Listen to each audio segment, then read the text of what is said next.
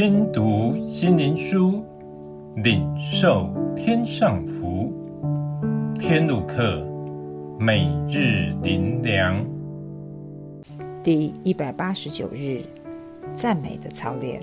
个人诗篇二十二章第三节，但你是圣洁的，是用以色列的赞美为宝座的。要组成让人惊艳的合唱团，他们必花非常多的时间排练。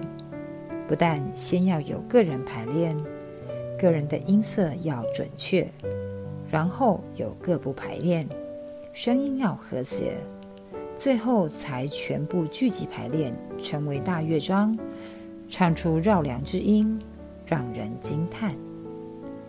地上的合唱团要如此的尽心，才能有出色的展现。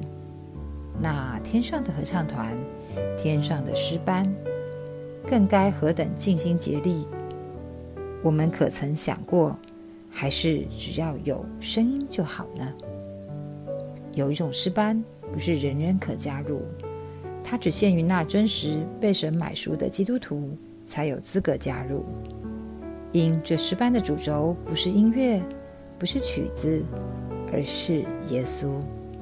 人人向着耶稣，从内心深处发出赞美的妙音，是他人无法模仿学来的。所以每个人需私下常常操练赞美，就是先到神面前，让神光照我们，显明我们真实与耶稣的关系如何。有得罪神的地方吗？先向神认罪悔改，然后借着一首爱的诗歌，借着它以心灵向神歌唱，反复的唱，直到歌词唱进我们心里，心开了就能触摸到灵。这时就不再是诗歌的歌词，而是心灵之歌，向神歌唱，向着耶稣欢呼赞美。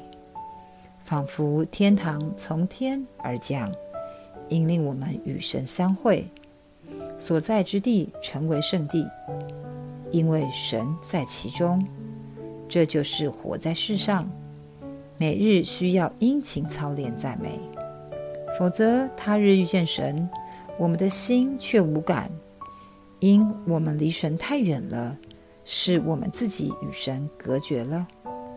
最后，让我们一起来祷告：主啊，感谢你的爱与信实，让我亲身借着十架爱能得着。